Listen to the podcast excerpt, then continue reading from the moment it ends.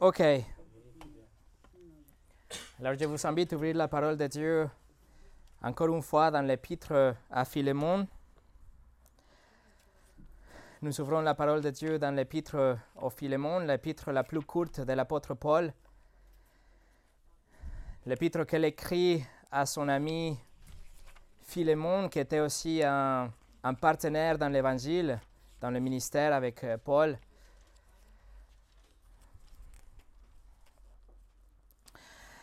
Et comme vous le savez, nous sommes en train d'étudier une série par rapport au sujet de pardon qu'on a commencé il y a quelques semaines. Nous avons commencé il y a un moment déjà avec euh, une euh, leçon et une parabole qui vient de la part du Seigneur Jésus. Après, nous avons étudié aussi le pardon en Dieu. Nous avons étudié le pardon depuis l'Ancien Testament et aussi dans le Nouveau Testament, ce qui nous a conduit au seul livre de la Bible qui est consacré entièrement au pardon. L'apôtre Paul, pour vous rappeler, écrit cette lettre en tant qu'un médiateur qui va aider Philémon à pratiquer, à vivre le vrai pardon à l'égard d'Onésime, qui était son esclave, mais que maintenant il est un traître, il est un voleur, il est un criminel en fait devant les yeux de la loi romaine aussi. Légalement, Philémon a le pouvoir pour faire ce qu'il veut avec Philémon, il peut le punir, il peut même le tuer. Et vous savez quoi? Que chaque nerf de son corps, de, le cœur de Philémon, il hurlait pour faire ça, pour se venger, pour donner un pardon partiel, juste un pardon extérieur, quelque chose de superficiel ou apparent. On est sûr de ça. Comment nous pouvons le savoir? Parce que ça, c'est la disposition naturelle de tout cœur humain. Nous ne sommes pas prêts vraiment à donner un pardon total. C'est la même chose chez les chrétiens et chez les non-croyants aussi. La seule différence est que nous, que nous sommes déjà en Christ, nous avons le pouvoir et nous avons l'habilité pour pardonner vraiment.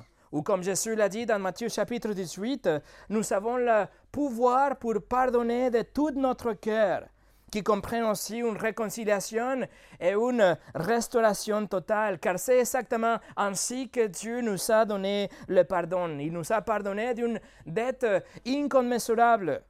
Il nous a pardonné, nous a restauré et il nous a donné une, nouvelle relation avec lui.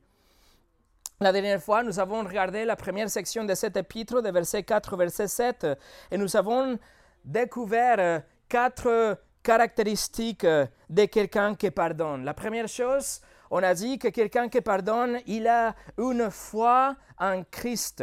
Maintenant, là, on parle d'une foi qui sauve. C'est la foi, c'est le mettre votre confiance en Jésus pour être né de nouveau. Et là, c'est le pilier vraiment pour euh, pouvoir pardonner, pour les autres caractéristiques de quelqu'un qui pardonne. La deuxième caractéristique, on a dit, c'est un amour surnaturel qui nous pousse à pardonner les frères et les sœurs. Le troisième, la troisième caractéristique, c'est un amour surnaturel pour la fraternité, non seulement pour chaque individu, mais aussi pour la fraternité, pour la communion, de sorte que cela va dynamiser l'assemblée lorsque nous pardonnons, alors que nous mettons en évidence notre pardon et notre amour envers les autres. Et numéro 4, on a vu que L'une caractéristique de quelqu'un qui pardonne, c'est un désir d'être une bénédiction, de bénir les autres, y compris ceux qui nous sont offensés. Voilà, ce sont les caractéristiques qu'on a vues la dernière fois, et comme j'ai dit, ce ne sont pas des caractéristiques de quelqu'un qui est un super chrétien, un super spirituel ou un leader de l'Église. Non, ce sont des caractéristiques qui ne sont pas exclusives à, à quelqu'un d'entre nous ça nous appartient à nous tous, parce que nous tous, nous avons la résidence du Saint-Esprit à l'intérieur de nous.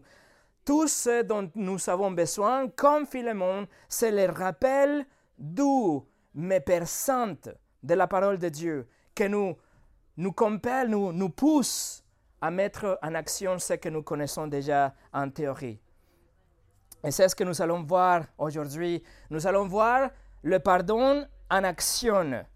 Aujourd'hui, nous allons voir la douzième grande section de cet épître pour ensuite clôturer cette étude la semaine prochaine. Mais avant de commencer, on va prier. Seigneur, nous sommes encore une fois devant toi avec un cœur ouvert et notre Bible ouverte aussi pour te demander de l'aide, pour pouvoir recevoir ce que tu as à nous dire par rapport au pardon. Seigneur, on a déjà tellement de choses parcourues et révisées par rapport au pardon, Seigneur, que notre cœur doit être rempli avec ça, mais Seigneur, on a tellement besoin de toi encore une fois. Alors, s'il te plaît, bénis la prédication de ta parole pour que ça soit quelque chose qui reste dans notre cœur, qui va nous aider à, encourager à vraiment pardonner et aussi va nous reprendre si on n'est pas encore là. Seigneur, que ta volonté soit faite. Au nom de Jésus. Amen. Et le message aujourd'hui s'appelle L'action dans le pardon. L'action dans le pardon. Et nous allons lire la deuxième grande section de cet épître qui va de verset 8 jusqu'au verset 16, que c'est vraiment la raison pour cette lettre, c'est vraiment le cœur de Paul, cette partie au milieu de l'épître. C'est le plaidoyer qu'il amène pour que Philémon arrive à pardonner Onésime en tant qu'un frère en Christ. Alors, verset 8 au 16, Paul écrit C'est pourquoi bien que j'ai en Christ toute liberté de te prescrire ce qui est convenable, c'est de préférence au nom de l'amour que je t'adresse une prière en tant que ce que je suis, Paul, un vieillard, et de plus maintenant prisonnier de Jésus-Christ. Je te prie pour mon enfant que j'ai engendré tant que dans, dans, dans les chaînes, Onésime, qui autrefois était inutile, mais qui maintenant est utile, et à toi et à moi, je te le renvoie, lui, une partie de moi-même. J'aurais décidé de, euh, euh le retenir auprès de moi pour qu'il me à ta place pendant que je suis dans les chaînes pour l'Évangile. Toutefois, j'ai rien voulu faire sans ton avis, afin que ton bienfait ne soit pas, ne soit pas comme forcé, mais qu'il soit volontaire. Peut-être euh, a-t-il été séparé de toi pour un temps, afin que tu le retrouves pour l'éternité, non plus comme un esclave, mais comme supérieur à un esclave, comme un frère bien-aimé, de moi particulièrement, et de trois plus fortes raisons, soit dans la chair, soit dans le Seigneur. Je vous invite à voir avec moi trois actions qu'on trouve dans le pardon. La première chose que le pardon va faire, c'est que le pardon, le pardon fait ce qui est approprié. La deuxième chose, le pardon reçoit l'offenseur. La troisième chose, le pardon renouvelle la relation. Alors la première chose, le pardon, fait ce qui est approprié. Et regardez le verset 8. Paul écrit, C'est pourquoi, bien que j'ai en Christ toute liberté de te prescrire ce qui est convenable. Paul est en train ici d'affirmer qu'il a la liberté pour exercer son autorité en tant qu'un apôtre, il peut en fait demander Philémon qu'il se plie devant la volonté de Dieu prescrite dans la parole. Il peut demander à Philémon qu'il pardonne Onésime, il peut le prescrire. Il peut dire ce qui est convenable selon les Écritures. Le verset 8 commence avec une conjonction en grec qui nous donne une conséquence de ce qui vient d'être dit. C'est-à-dire que Paul fonde son plaidoyer ici sur ce que nous avons étudié la semaine passée, sur, sur le caractère de Philémon.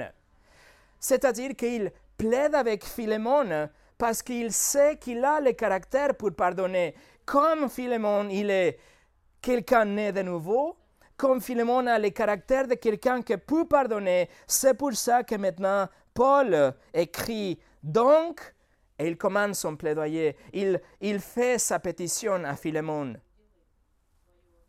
Mais vous voyez, la première chose que Paul fait, c'est qu'il reconnaît son autorité. Il a l'autorité pour demander que Philémon pardonne à Onésime, non seulement en tant qu'un apôtre, mais aussi selon la cohérence de la révélation que Philémon a entre ses mains dans l'Ancien Testament. Le Nouveau Testament n'est pas encore écrit, mais Philémon a quand même la révélation de l'Ancien Testament, il le possède. Et c'est en cohérence avec ces révélations que Paul, que Paul peut demander qu'il pardonne. Non seulement ça, il peut demander qu'il pardonne parce que Philémon connaît l'enseignement du Seigneur Jésus-Christ. Jésus l'a commandé lui-même. Et aussi, il peut le commander basé sur l'enseignement de Paul et les autres disciples qui enseignaient la même chose partout où ils allaient. Alors, Philémon a une théologie déjà du pardon. Il a la révélation de l'Ancien Testament, l'enseignement de Jésus, l'enseignement de Paul et des apôtres. Il a déjà une doctrine de la, du pardon.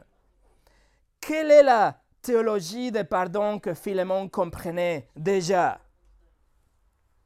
John MacArthur expose quelques principes que Philémon connaissait. Laissez-moi vous donner huit choses que sûrement Philémon connaissait déjà.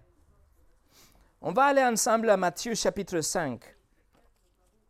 Matthieu chapitre 5 pour le sermon sur la montagne.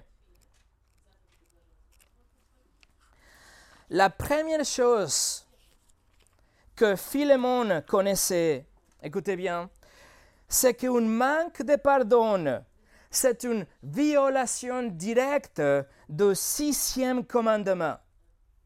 Voilà, le commandement nous dit Tu ne tueras point. Exode chapitre 20, verset 13.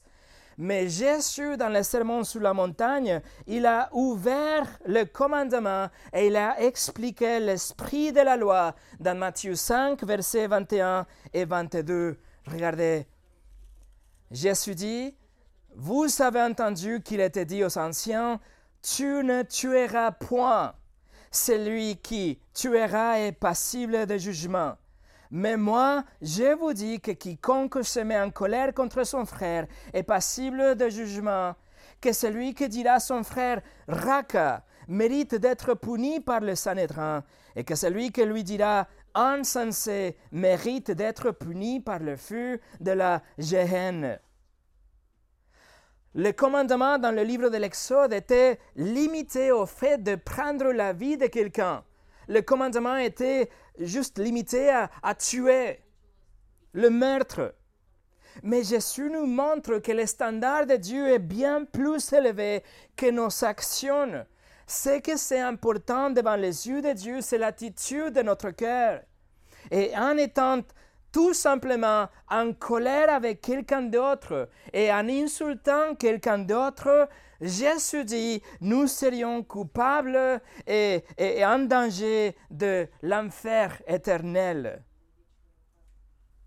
Un cœur qui ne pardonne pas, un cœur qui a de la rancune, un cœur qui est impitoyable, un cœur dur, en colère, un cœur intolérant. C'est un cœur qui est en train de, si vous voulez, c'est la racine de quelque chose qui peut grandir jusqu'au meurtre. La racine, c'est le cœur, c'est l'attitude de quelqu'un qui décide de ne pas pardonner. Doucement, quoi d'autre Philémon connaissait? Philémon connaissait que Jésus a proposé, il a donné l'antidote contre le cœur qui ne pardonne pas. Regardez les versets 23 et 24, Matthieu, chapitre 5 encore. Versets 23 et 24, Jésus dit, Si donc tu présentes ton offrande à l'autel, et que là tu te souviens que ton frère a quelque chose contre toi, laisse là ton offrande devant l'autel et va d'abord te réconcilier avec ton frère, puis viens présenter ton offrande. Selon le, Seigneur Jésus-Christ, la réconciliation est une priorité sur toute offrande. En autre terme, le non-pardon vous disqualifie pour le culte. Le manque de pardon vous rendre déqualifié pour venir et louer le Seigneur ensemble. Cela ne veut pas dire que si vous avez quelque chose dans votre cœur, vous devez vous, vous écarter de la louange et vous devez abandonner l'Église et vous devez euh, abandonner la communion fraternelle. Non. Ce que ça veut dire, c'est que c'est urgent le pardon pour qu'ensuite vous puissiez venir à la louange, pour qu'ensuite vous puissiez venir présenter votre offrande à l'autel. Et d'ailleurs, c'est très intéressant que le mot en grec derrière le mot réconciliation dans le verset 24, écoutez ce que ça veut dire. Ça veut dire restaurer et être restauré à une relation normale ou à l'harmonie. Ça, c'est la réconciliation dans le verset 24. C'est beaucoup plus que dire je te pardonne, n'est-ce pas? Qu'est-ce que Philémon savait d'autre?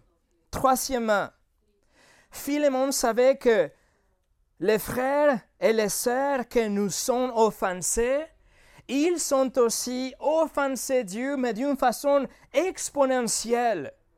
Et pourtant, Dieu qui est un Dieu trois fois saint les a pardonnés complètement et les a comblés de sa bonté et de son amour. Est-ce que Philémon il est beaucoup plus saint et beaucoup plus juste que Dieu pour ne, pour ne pardonner pas les cinq euros d'offense contre lui? Numéro 4. Philémon connaissait qu'il avait un prix très élevé à payer pour la manque de pardon. Regardez Matthieu chapitre 6. Tournez la page à Matthieu chapitre 6. Et regardez les versets 14 et les versets 15. Jésus dit, Si vous pardonnez aux hommes leurs offenses, votre Père céleste vous pardonnera aussi. Mais si vous ne pardonnez pas aux hommes, votre Père ne vous pardonnera pas non plus vos offenses. Vous le savez, mes frères et mes sœurs, que nous avons été déjà pardonnés éternellement par Dieu. Rien ne peut changer notre statut devant Dieu. Nous sommes pardonnés, nous avons une relation intime avec lui, nous sommes des héritiers, des enfants, mais notre relation quotidienne avec lui est brisée, endommagée, car le Père retiendra son pardon quotidien suite à nos offenses de chaque jour. Voilà le prix à payer quand on refuse de pardonner. Et la question est, ça vaut la peine? Pensez à ça. La manque de pardon, ou la manque de pardon total, ou la manque de réconciliation, vous garde enchaîné à votre passé. Là où, où la plaie ne guérit jamais mais la plaie se ouvre à nouveau, et se ouvre à nouveau, et se développe, et l'infection rentre, et l'infection se répand et vous consomme complètement. Et là, vous trouvez que la tristesse et la déception, et tout ça, ça devient une colère. Et cela se transforme en amertume. Et soudainement, vous savez, des attitudes rebelles. Et soudainement, le fruit de l'esprit de Galates chapitre 5 est noyé avec une, avec une attitude de rébellion et l'orgueil et la déception de soi. Et en même temps, pendant que tout cela est en train de se reproduire, écoutez bien, vous donnez accès au diable Ephésiens chapitre 4, versets 26 et 27. Vous donnez accès au diable à travers votre colère et votre amertume. Et c'est pas fini. Selon 2 Corinthiens chapitre 2 versets 10 et 11, vous donnez un avantage au Satan quand vous négligez à pardonner les autres. Est-ce que ça vaut la peine? Vous voyez le prix à payer? Mes amis, il y a, il y a une avalanche incontrôlable de conséquences quand on garde le pardon dans notre cœur, quand on choisit de ne pas pardonner pleinement. Il y a une avalanche de conséquences qui se libère quand vous ne libérez pas votre offenseur complètement. Relâchez votre offenseur. Et en fait, c'est intéressant que dans Luc 6, verset 37, le grec utilisé pour pardonner, c'est le grec relâché. Luc 6, verset 37 nous dit, Ne jugez point, et vous ne, serez point jugés. ne condamnez point et vous ne serez point condamnés. Absolvez ou pardonnez, mais le grec derrière c'est libérer, relâcher et vous serez aussi libérés, relâchés. La, la, Bible de Genève le traduit comme absu ou absolvé, mais, mais le grec c'est ça, vous êtes en train de libérer et d'être libéré. Philémon connaît le prix élevé à payer, et à mon avis, vous le connaissez aussi. Le puritain Thomas Adams, il écrit Celui qui exige la piété et ne montre aucune, brûle le pont qu'il devra lui-même traverser plus tard. Si vous, ne, pardonnez pas, vous ne trouverez pas le pardon quotidien du Père. Numéro 5, Philémon savait que le manque de pardon va empêcher et freiner la relation avec les autres croyants, comme dans la parabole qu'on a vue de ces serviteurs qui ne pardonnaient pas dans Matthieu chapitre 18. En fait, c'était les compagnons, si vous vous souvenez. C'était les autres esclaves, les autres compagnons qui étaient déçus et dégoûtés par ces esclaves qui a choisi de ne pas pardonner, tandis que le roi lui avait pardonné une dette astronomique. Ça veut dire que le manque de pardon casse la relation avec les autres, non seulement entre les deux parties affectées, mais entre les autres serviteurs du roi aussi. Numéro 6. Philémon savait que la vengeance appartient au Seigneur. Et que s'il ne relâche pas une offense, s'il ne pardonne pas, c'est comme s'il était en train de prendre le, la place de Dieu. On sait que Dieu sera lui, celui qui va à la fin utiliser l'épée pour juger. Soit en vie, il va châtier ses enfants, ou éternellement les non-croyants, mais la vengeance appartient à Dieu. Numéro 7, Philémon savait que les offenses sont des opportunités pour grandir spirituellement. Ce sont des épreuves et la chose la plus importante, c'est comment allons-nous réagir devant les épreuves. Comment Dieu est-il euh, en train de nous façonner pour que nous soyons comme son Fils? Si nous obéissons les Écritures et nous arrivons à pardonner, alors l'épreuve sera pour notre croissance et pour notre sanctification. Mais si nous ne obéissons pas, l'épreuve va devenir une tentation qui aboutira au péché. Ce qui doit être notre préoccupation de chaque jour, mes amis, c'est comment je veux répondre aux épreuves d'aujourd'hui pour qu'il se détourne à une bénédiction et pas dans une tentation.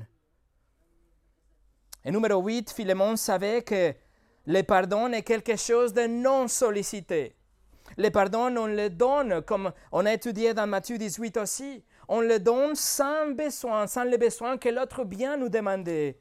On a vu l'exemple d'Étienne, on a vu l'exemple de notre Seigneur Jésus, qu'on pardonnait ses exécuteurs, même s'ils n'avaient aucune repentance et aucune humilité.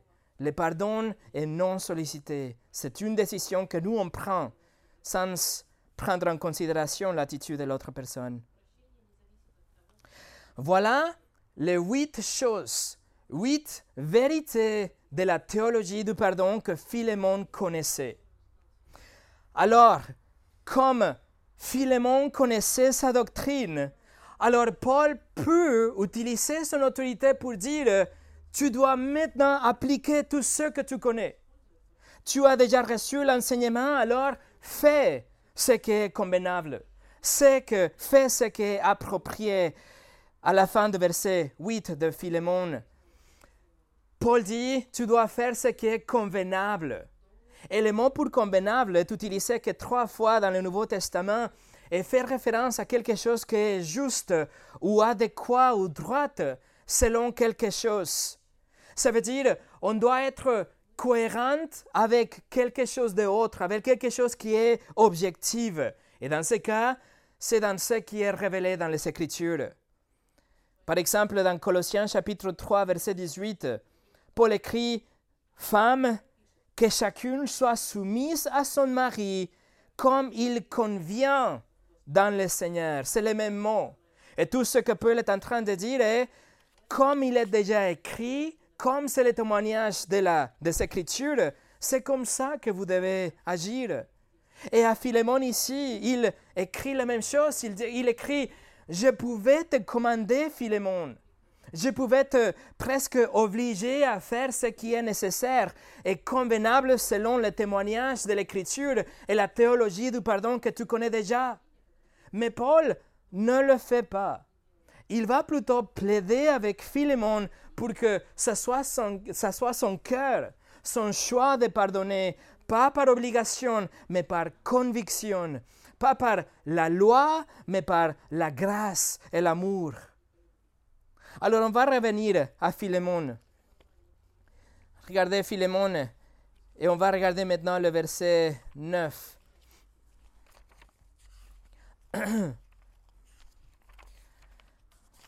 Philémon, verset 9. Paul continue, c'est de préférence au nom de l'amour que je t'adresse une prière. Et n'étant ce que je suis, Paul, un vieillard, et de plus maintenant prisonnier de Jésus-Christ. Paul fait appel à l'amour, vous voyez. Paul n'utilise pas son apostolat, son autorité, mais il fait appel à l'amour, à l'amour de Philémon pour le Seigneur, l'amour de Philémon pour les frères, pour la fraternité, pour la vérité, pour Paul même, l'amour qu'il y a pour Paul aussi. Paul plaide avec Philémon et il dit, moi je suis un vieillard. Mais veuillez noter que Paul a que 60 ans à ce moment-là. Il ne parle pas de son âge physique, mais il parle de son vieillissement accéléré qu'il a subi en raison de ses, ses souffrances, de ses, euh, ces, années de, de la persécution, la maladie les blessures physiques, les poids dans son cœur, qu'il, qu'il, les fardeaux pour les églises, toutes ces choses ont épuisé la vie de Paul. La mauvaise nourriture, les, les nuits sans sommeil, etc. Toutes ces choses ont fait qu'il se sent maintenant, il se présente en tant qu'un vieillard. En plus, il se présente lui-même à la fin de verset 9 en tant qu'un prisonnier de Jésus. On le sait déjà, il est littéralement en Rome, il est enchaîné en garde. C'est comme si Paul est en train d'écrire Philémon, écoute, je, je, suis vieux, je suis battu par la vie pour l'amour de Christ, maintenant je suis même en prison.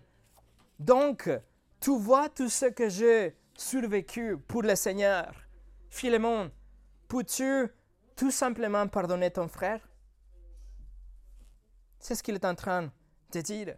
Au nom de l'amour, voici ce que je te demande, que je pense que c'est simple par rapport à ce que j'ai vécu déjà en vieillard, maintenant en prison. Paul a éveillé les sentiments de Philémon pour qu'il voit ce que Paul a fait pour le Seigneur et voir si Philémon peut arriver à faire quelque chose pour le Seigneur aussi. Alors la première action dans le pardon, c'est qu'il fait ce qui est juste, ce qui est bien, bien ou approprié. La deuxième chose, numéro deux, le pardon reçoit. Et là, on va voir le verset 10 au 14. Regardez le verset 10. Paul écrit, je te prie pour mon enfant, que j'ai engendré étant dans les chaînes, Onésime voilà, Paul commence sa requête dans le verset 10. Et il dit qu'Onésime est son enfant, qu'il était engendré dans le chêne. Onésime est devenu l'enfant de Paul, l'enfant spirituel de Paul, parce que à travers lui, il est venu à Christ, juste comme Timothée, juste comme Tite aussi. Onésime avait professé foi, sa foi en Christ à travers la prédication de Paul, mais il n'a il pas seulement professé une fois ou confessé qu'il était euh, euh, à Jésus, mais il a prouvé sa repentance, il a prouvé sa nouvelle naissance, alors qu'il, par exemple, il a traversé, voyagé plus de 2000 kilomètres pour revenir à Philémon, qui, était, qui avait le droit plutôt de punir et même tuer Onésime. C'est intéressant que dans le texte originel, le nom Onésime est à la fin de cette phrase, donc c'est emphatique. Vous devez vous souvenir que Onésime est le facteur, celui qui apporte le rouleau à la main de Philémon. Et vous pouvez vous imaginer comment Philémon, quand il reçoit ce parchemin, il est nerveux, il est heureux, il voit que c'est une lettre de la part de l'apôtre Paul. Et donc, il commence à dérouler le parchemin, il commence à voir que c'est Paul qui écrit, et il voit qu'il fait un appel à son caractère. Philémon se sent bien honoré par les mots de Paul, et, après il dit, Paul dit, je peux te commander à faire quelque chose, et Philémon commence à, je ne sais pas, il a une intensité qui commence à grandir dans son cœur. Qu'est-ce que Paul m'a dit? Qu'est-ce que Paul va dire? Et Paul continue, mais plutôt de te commander, Philémon, voici, je te, je te parle au nom de l'amour, et je t'en supplie pour, pour mon fils, celui que j'ai engendré en prison. Et tout à coup, le nom apparaît à la fin de ce verset, Onésime. Pouvez-vous vous imaginer le visage de Philémon, mon enfant Onésime Je te plais, c'est mon plaidoyer pour lui, et il est devant toi. Son regard. Et il continue pour l'écrit Onésime qui autrefois t'était inutile, mais qui maintenant est utile, et à toi et à moi. Onésime était inutile, bien sûr, quand il était un, un, serviteur ou un esclave qui n'était pas chez lui, il ne servait à rien à son maître. Il était inutile dans ce sens. Mais aussi pensez à ça. Quand Onésime était un esclave avant qu'il s'échappe, Onésime n'était pas sauvé. Onésime, selon la parole de Dieu, était un ennemi de Dieu. Son cœur était penché vers le mal. Ses lèvres étaient remplies avec les blasphèmes et l'amertume. Sa gorge était un tombeau ouvert, la Bible nous dit. Sa boussole morale était déréglée. Il était un, idolâtre. Il était un blasphémateur. Il était quelqu'un qui convoitait. Alors comment quelqu'un comme ça peut être utile?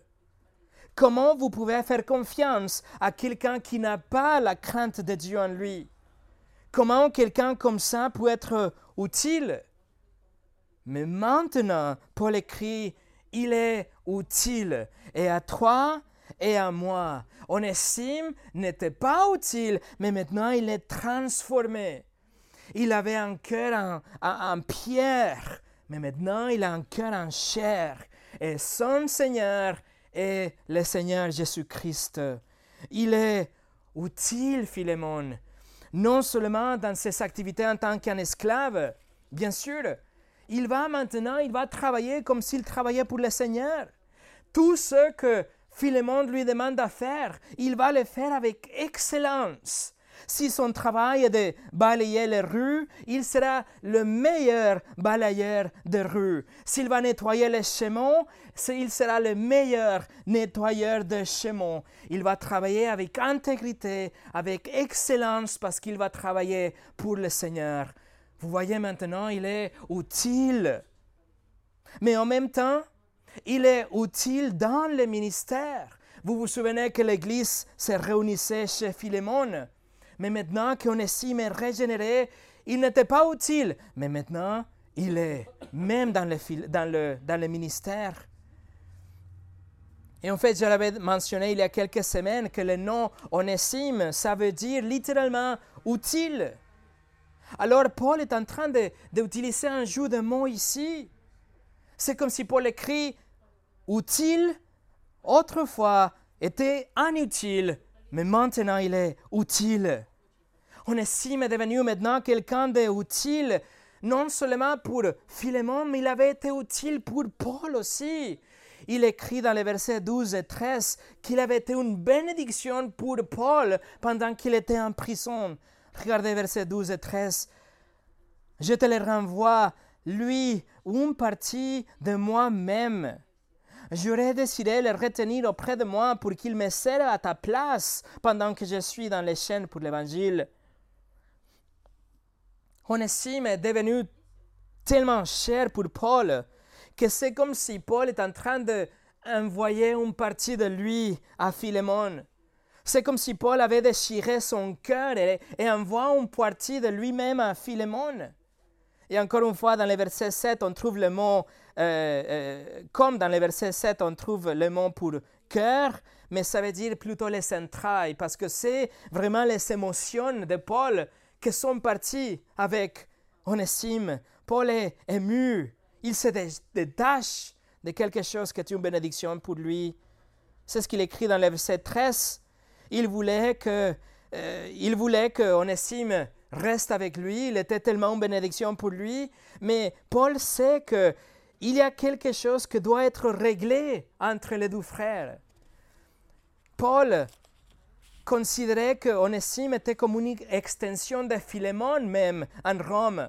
Philémon ne peut pas être ici avec moi en prison, mais Onésime est. Et donc, je suis bénéficiaire de l'amour de ce ministère d'Onésime dans la prison.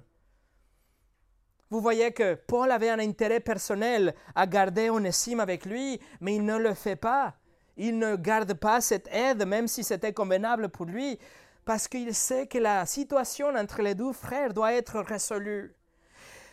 Il y a une réconciliation, une réconciliation dans la famille de Dieu qui doit avoir lieu. Donc Paul perd quelqu'un de cher il subit une perte personnelle lorsqu'il renvoie Onésime vers Philémon. Il a choisi de faire ce qui est bien, ce qui est juste dans les yeux de Dieu. Regardez le verset 14. Toutefois, je n'ai rien voulu faire sans ton avis, afin que ton bienfait ne soit pas comme forcé, mais qu'il soit volontaire. Si Paul avait gardé Onésime avec lui, il aura euh, fait, en quelque sorte, il aura forcé que Philémon laisse Onésime rester avec Paul.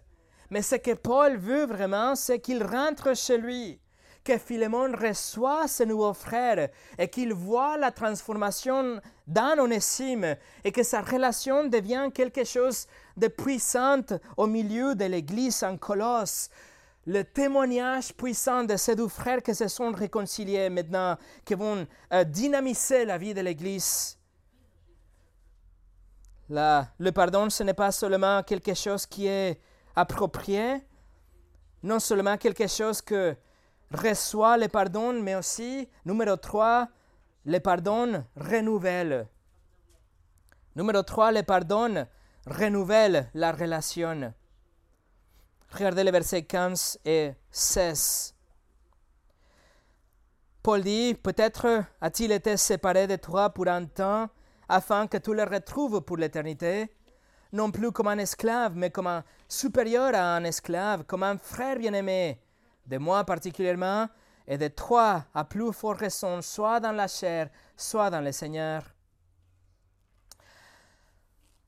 Paul suggère que Dieu a utilisé le péché et les crimes d'Onésime pour que dans sa providence et dans sa souveraineté, il soit sauvé, pour qu'il soit capable de revenir chez Philémon, pour qu'il passe non seulement ensemble les quelques décennies de vie que le reste en vie, mais qu'ils soient ensemble littéralement pour l'éternité, ce que Paul écrit.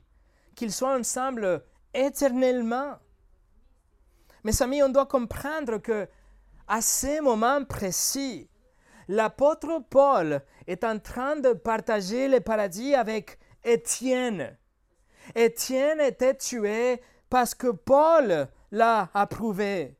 Néanmoins, tous les deux sont ensemble aujourd'hui, ensemble parce que Étienne a placé sa confiance en Jésus et Paul aussi, mais Étienne avait pardonné ses exécuteurs, y compris l'apôtre Paul. Il a pardonné tous ceux qui étaient ses ennemis dans cette vie et maintenant ils sont en train de passer l'éternité ensemble en tant que frères réconciliés et pardonnés.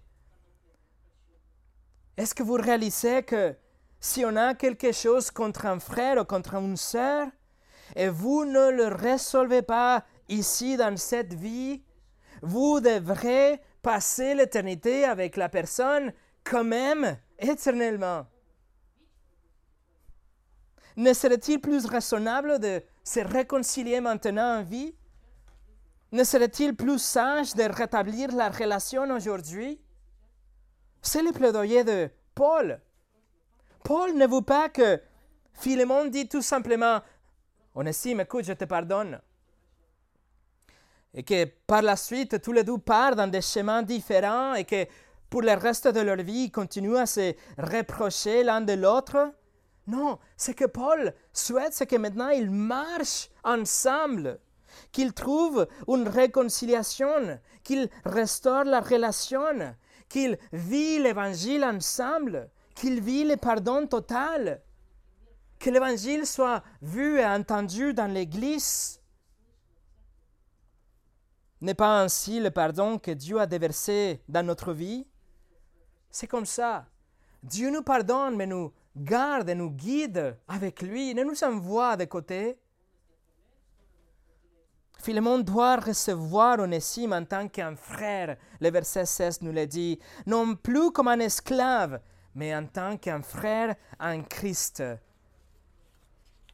Vous voyez, si l'esclave et le maître deviennent des chrétiens, la relation maître-esclave est rompue. Il y a une nouvelle relation qui se, met, qui se met en place. La relation est transformée en une relation de fraternité.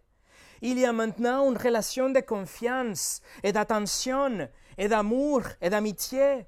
Il devient tout d'un coup des membres de la même famille. Il devient des enfants de Dieu avec la même position, le même statut, les mêmes privilèges devant Dieu. Essentiellement, Philémon et Onésime n'étaient pas tellement différents l'un de l'autre. Ils étaient tous les deux des pécheurs. Ils savaient tous les deux offenser Dieu et ils savaient accumuler la colère de Dieu car ils avaient transgressé la loi de Dieu. Peut-être ils s'étaient considérés comme des personnes gentilles. Lui, Philémon, peut-être il était considéré comme un homme d'affaires honorable. Peut-être Onésime était un esclave obéissant. Mais devant les yeux de Dieu, ils n'étaient que des transgresseurs de la loi, de ses commandements. Mais Dieu est riche en miséricorde, et même si tous les deux méritaient l'enfer éternel, Jésus-Christ a souffert et est mort en leur nom pour tous les deux. Il est mort et il a donné sa vie pour payer pour leurs crimes de tous les deux. Il savait transgresser la loi de Dieu, mais Jésus a payé l'amende, la, punition devant les juges de l'univers. Et trois jours plus tard, Jésus est monté au paradis. Et il est là aujourd'hui, d'où il a envoyé le Saint-Esprit pour qu'il bien remplisse tous ceux qui se répandent et qui placent leur confiance en lui. Tous les deux, Philémon et Onésime, dans des endroits différents, dans des moments différents et dans des circonstances différentes. Ils ont tous les deux compris leur péché et se sont repentis et ils ont placé leur confiance en Jésus comme leur sauveur. Et grâce à ça, maintenant, il y a une nouvelle relation entre eux. Ils sont unis en Christ, en tant que des frères en Christ, en tant que des héritiers et des membres du, corps de Christ, le même corps. Voilà la puissance de la croix. Il y a une nouvelle relation non seulement entre Dieu, entre Dieu et se, révèle, nous tous, mais il y a une nouvelle relation entre nous tous en tant que rebelles. Ce que Paul est en train d'écrire ici, c'est vraiment quelque chose de révolutionnaire. Ce que l'Évangile conduit, vous voyez, l'Évangile va conduire à l'abolition de l'esclavage.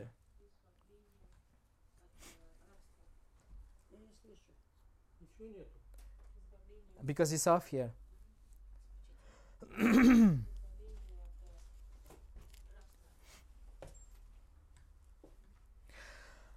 Alors, ce que Paul, ce que Paul écrit ici, c'est vraiment révolutionnaire.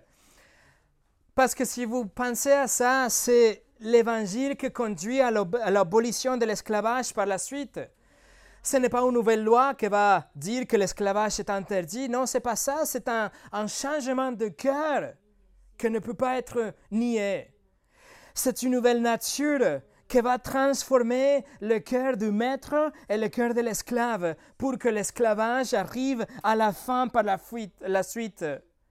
Et à fur et à mesure que l'évangile avance, à fur et à mesure que les cœurs sont changés, doucement mais sûrement, les chaînes de l'esclavage sont brisées dans l'empire romain. Et voilà comment une société peut être transformée. Voilà comment un pays peut être transformé.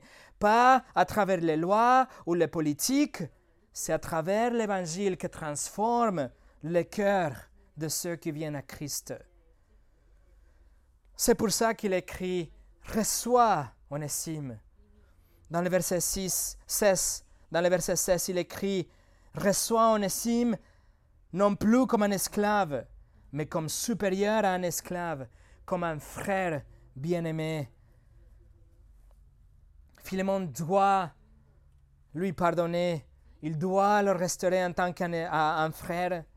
La réconciliation est bien plus que le pardon, et le pardon est bien plus que la, la réconciliation. Le vrai pardon est un renouvellement, est, un, est une restauration d'une relation. C'est un départ à zéro qui est possible seulement grâce à notre nouvelle nature? C'est seulement grâce à la prédication de l'Évangile que le maître et l'esclave deviennent des frères. Spurgeon a écrit La véritable réforme de l'ivrogne consiste à lui donner un cœur nouveau. La véritable récupération de la prostituée se trouve dans une nature renouvelée. Je vois certains de mes frères tripoter les branches de l'arbre du péché avec leur scie en bois. Mais l'Évangile, lui, plante lâche dans la racine de toute la forêt du mal. Et pour finir, la dernière partie du verset 16 nous dit De toi, à plus forte raison, soit dans la chair, soit dans le Seigneur. Onésime était quelqu'un de cher pour Paul. Il était aimé par Paul. Il était utile pour Paul. Mais combien plus fort c'est la relation maintenant avec Philémon qui était son maître auparavant. Combien plus forte sera la nouvelle relation, plus intense maintenant, que ce sont, qui vont se retrouver en tant que des frères. Non seulement il sera aimé et utile dans la chair, mais aussi il sera utile dans le ministère. Il sera utile dans les tâches quotidiennes en tant qu'un serviteur, mais aussi dans le Seigneur. Il va servir Philémon, le Seigneur, ensemble avec lui. Ils, seront, ils feront partie de la même Église, du même corps de Christ qui va euh, euh, aider et euh, être utile les frères et les sœurs qui viennent chez Philémon. Mes amis, c'est un merveilleux et un magnifique exemple de ce à quoi ça ressemble le vrai pardon. Nous avons une nouvelle relation entre deux personnes. Les deux personnes qui étaient des ennemis par un moment deviennent collées l'une à l'autre. Le passé est passé. Maintenant, vous allez servir à l'autre personne. Et avec l'autre personne, vous allez servir le Seigneur. Une nouvelle relation, même spirituelle, a lieu une fois que la réconciliation est accomplie. Le vrai pardon porte son fruit dans la réconciliation et dans la restauration. Le vrai pardon prend le risque d'être à nouveau blessé dans la recherche d'une réconciliation. Le vrai pardon vous permet de partager votre vie comme avant, mais même plus. Une nouvelle dimension est ouverte. Le vrai pardon vous libère pour que vous puissiez adorer et prier ensemble. Le vrai pardon vous libère pour servir le Seigneur ensemble. Le vrai pardon ne regarde pas le passé, mais le vrai pardon regarde à l'avenir immédiat, mais aussi à l'avenir éternel, la possibilité d'être avec la même personne en adorant Dieu pour l'éternité. Le vrai pardon crée un nouveau lien entre les deux parties, un lien qui ne dépend pas de l'attitude de l'autre personne ou les petits bobos qu'il va me faire par la suite, mais le pardon, le vrai pardon, est lié par l'évangile, le pardon de Christ. Et le vrai pardon vous libère de l'esclavage de la colère, l'esclavage de l'amertume, l'esclavage de la séparation, et vous donne un cœur nouveau et une relation solide et collée avec vos frères et vos sœurs. Voilà, mes amis, les trois actions du vrai pardon. Le vrai pardon fait ce qui est cohérent, pas avec votre cœur ou votre discernement, mais cohérent avec la parole de Dieu. Le vrai pardon reçoit à l'offenseur. Et le vrai pardon renouvelle la relation avec la personne aussi. Prions maintenant que le Seigneur fasse à nous une œuvre pour qu'on arrive à pardonner comme ça.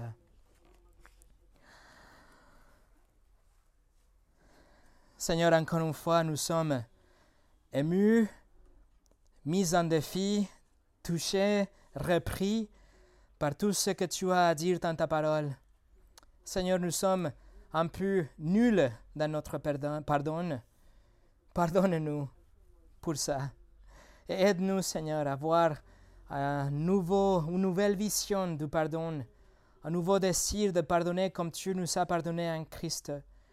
Et que, Seigneur, par la suite, au sein de notre assemblée, dans notre vie quotidienne, soit le pardon l'objectif dans nos vies, que ce soit une priorité dans notre Église et que ce soit aussi la bannière dans nos familles.